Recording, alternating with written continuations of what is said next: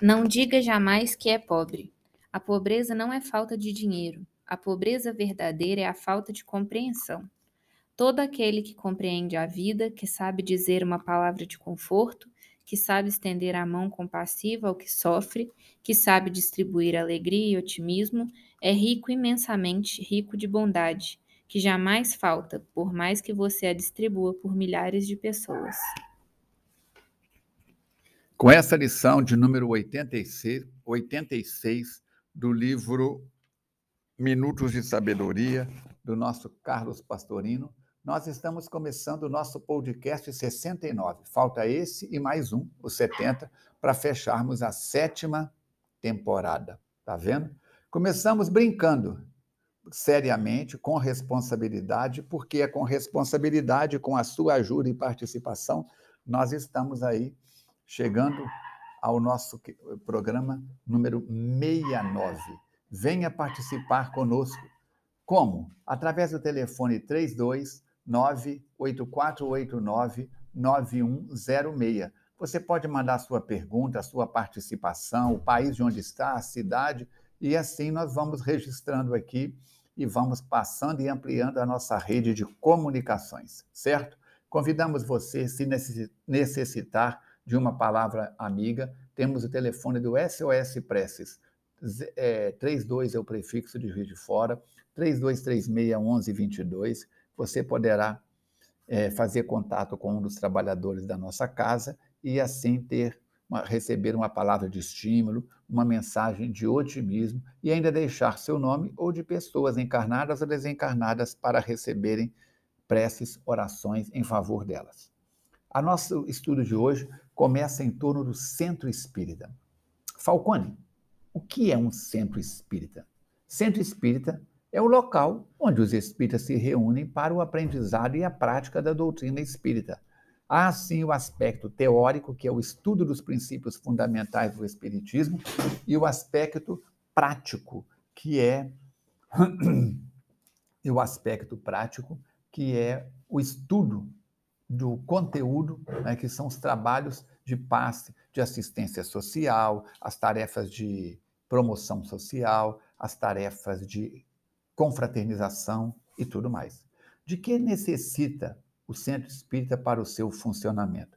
O centro espírita é uma pessoa jurídica, tem CGC, Cadastro Geral de Contribuintes, para o seu funcionamento. Tem que ter contabilidade, tem que ter é, diretoria, conselho deliberativo e tudo mais ele precisa de um estatuto, de eleições à diretoria e tudo devidamente registrado em livro de ato e nos órgãos competentes.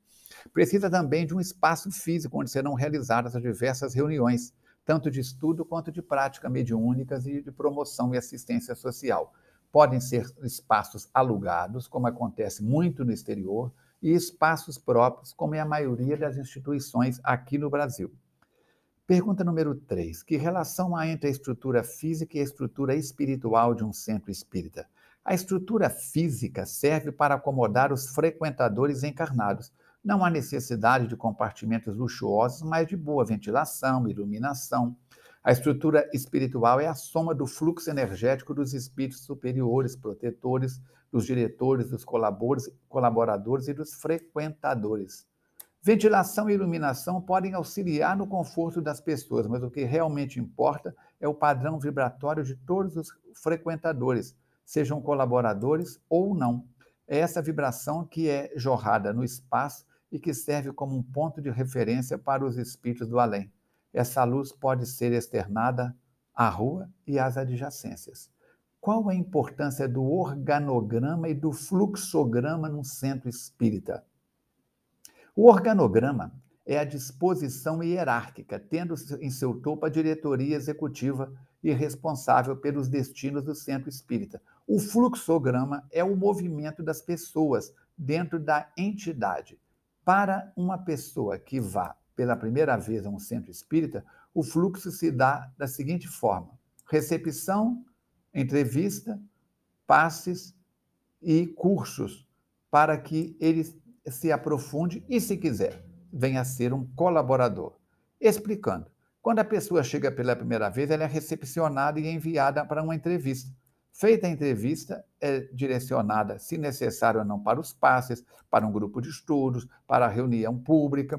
Normalmente, a porta de entrada é a reunião pública. É possível que haja necessidade de fazer assistência espiritual, por isso, se necessário, vai para o atendimento fraterno, para uma conversa em particular com um dos trabalhadores da casa, e a partir daí é montado todo o esquema de é, integração da pessoa nas atividades da instituição. Há aqueles que não querem nada, querem ser só frequentadores. Senta, assiste a palestra pública, vai embora, acabou e pronto. Recebe o passe, nós deixamos por conta de cada pessoa, é, oferecemos possibilidade de ela se aprofundar, se for o seu interesse. O centro espírita é a universidade da alma? Sim, isso mesmo. Enquanto na escala mundana vamos aprender uma profissão que nos dará os rendimentos para a nossa subsistência física, no centro espírita vamos aprender as coisas da alma, os verdadeiros conhecimentos para uma vida mais plena de realizações. Nele aprendemos que o espírito é imortal e tudo aquilo que aqui fizermos de bom será o nosso advogado em qualquer lugar que estivermos, inclusive no mundo dos espíritos. Quais são os dois tipos de sessões que há no centro espírita? As sessões prioritárias e as sessões secundárias ou consequentes. As prioritárias são os grupos de estudos, as reuniões públicas de aprendizado da doutrina espírita, os cursos que desenvolvemos. As secundárias ou consequentes são os trabalhos do passe, o desenvolvimento mediúnico, os trabalhos de assistência social e etc. Convém prestarmos atenção nessa diferença para não confundirmos os meios com os fins. O fim último do Espiritismo é o aprendizado dos seus princípios, o processo de autocura, o passe, a doação de recursos em favor das famílias necessitadas, já que fora da caridade não há salvação, e não invertamos os papéis nesse processo. Pergunta número 7. Os centros espíritas estão desatualizados? Kardec está ultrapassado? Eu disse num podcast anterior que o professor Herculano Pires fala que Allan Kardec é o grande desconhecido da família espírita. O bom senso deve sempre prevalecer. Allan Kardec não está ultrapassado nem desatualizado. Ele é mal compreendido. Há pessoas que frequentam centros espíritas, mas são ávidas por novidades. Procuram essas novidades nos livros, que tratam das cores, da energização dos metais, das pedras e tudo mais. Daí olharem com certo desprezo para as práticas simples da mediunidade. É preciso separar o jogo do, do joio do trigo. Allan Kardec foi de uma sabedoria tão extraordinária que ele disse que se algum dia a ciência provar que estamos equivocados em algum ponto, nós pegamos este ponto, atualizamos ele e pronto. Agora, então, se aqueles. Eu viajo o Brasil e o mundo, vejo cada coisa que até Deus duvida, como diz o povo do interior. Então, essas pessoas que propõem novidades, eu pergunto de cara: e qual novidade, qual ponto de Kardec que está ultrapassado? Me diz, por exemplo. E muitos, diversos, mas não cita nenhum. O que, que você propõe no lugar de um desses pontos ou seu grupo de estudos? Não, tem que fazer uma reforma geral, mudar tudo. Então está querendo criar uma nova religião. Vai lá e muda. É Alice? É. Muda é, centro espiritualista Irmã Alice, centro espiritualista falconista. Aí sim você faz o seu espiritualista, mas espírita é baseada na doutrina espírita.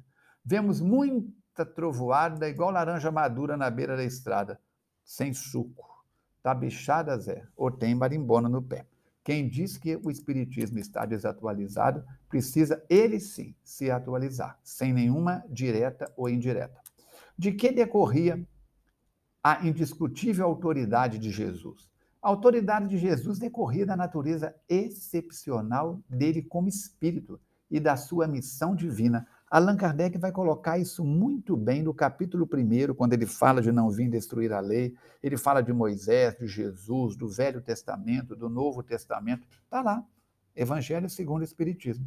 Jesus modificou profundamente as leis de Moisés, de, de Moisés. Segundo Kardec, que é que ele veio ensinar à humanidade? Jesus veio ensinar aos homens que a verdadeira vida não é a que transcorre na terra, e sim a que é vivida no reino dos céus. Veio ensinar-lhes o caminho que a esse reino conduz, os meios de eles se reconciliarem com Deus e de pressentirem esses meios na marcha das coisas por vir para a realização é, dos destinos humanos. No, volto no capítulo 1, item 3 e 4 do Evangelho segundo o Espiritismo. Nós vamos ver, por exemplo, que Jesus não modificou a lei de Moisés, ele ampliou. Por exemplo, na parte do perdão, lá está tá escrito: perdoar sete vezes, Moisés. Jesus diz: perdoar não sete vezes, mas setenta vezes sete. E vai por aí afora. Os laços de família são uma lei da natureza? Sim. Há no homem alguma coisa mais além das coisas, das necessidades físicas. Há a necessidade de progredir. Os laços sociais são necessários ao progresso e os de família mais apertados tornam os primeiros.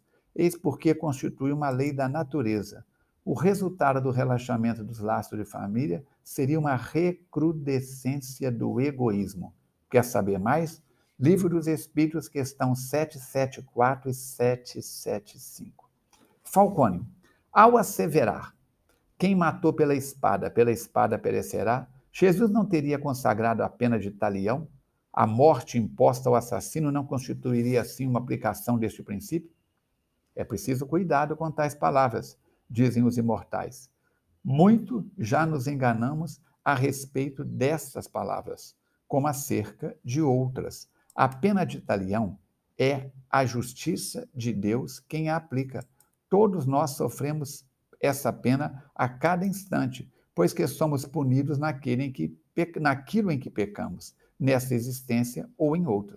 Aquele que foi causa de sofrimento para seus semelhantes virá a achar-se numa condição em que sofrerá o que tenha feito sofrer. Este é o sentido das palavras de Jesus. Quando a pena de morte trata-se de um crime quando aplicada em nome de Deus, os que a impõem se sobrecarregam de outros assuntos. Livro dos Espíritos, questão 764, Evangelho segundo o Espiritismo, capítulo Estranha Moral. Qual é a posição espírita acerca da pena de morte? Nós temos que lembrar que na época de que Kardec codificou a doutrina espírita, na França era legal, era legal o duelo. Quem já assistiu o filme Os Três Mosqueteiros, de Alexandre Dumas, ou se for pronúncia mais francesada, Alexandre Dumas, vai ver que o duelo era, era legal naquela época. Então, o que, que a posição espírita diz acerca da pena de morte? A pena de morte é um equívoco que um dia desaparecerá e sua supressão assinalará um progresso da humanidade. Quando os homens estiverem mais esclarecidos, ela será completamente abolida da Terra. Allan Kardec, no Livro dos Espíritos, nos fala sobre ela na questão 760 a 765. Ao asseverar, quem matou pela espada, pela espada perecerá, Jesus não está voltando à lei de Italião, outra pergunta parecida com a anterior. A morte imposta ao assassino não constituiria, assim, uma aplicação desse princípio? Nós temos que ter muito cuidado com esse jogo de palavras. Todos nós estamos na Terra num processo de acerto daquilo que cometemos desacertos no passado. Quando a pena de morte trata-se de um crime, quando aplicada em nome de Deus, nós vamos observar que tudo isso traz uma série de consequências negativas. Nós estamos num planeta de provas e expiações, onde há a predominância do pensamento destrutivo em comparação com o pensamento construtivo. Por isso, é legal, mas não é moral. Como o álcool, o tabaco, que na lei do Brasil são legais, mas não são morais, guardadas as devidas proporções, certo? Damos uma pausa por aqui e no próximo episódio nós vamos estar fechando a sétima temporada dessa jornada extraordinária, onde você é o nosso ponto mais importante. Venha participar conosco dessa experiência extraordinária que é a doutrina espírita, oferecendo-nos contribuição para o nosso autoesclarecimento. Quem sou eu? De onde eu vim? Para onde eu vou? por que e para que eu estou aqui. Ajude-nos a divulgar esse trabalho nos seus contatos, nas suas redes sociais, entre os seus familiares e no grupo espírita que você frequenta. E assim nós vamos trabalhando, trabalhando, trabalhando. Pela companhia, muito obrigado. Aguardamos você nos seus comentários e no telefone 3298489 9106. Até o nosso próximo contato, se Deus quiser e Ele quer.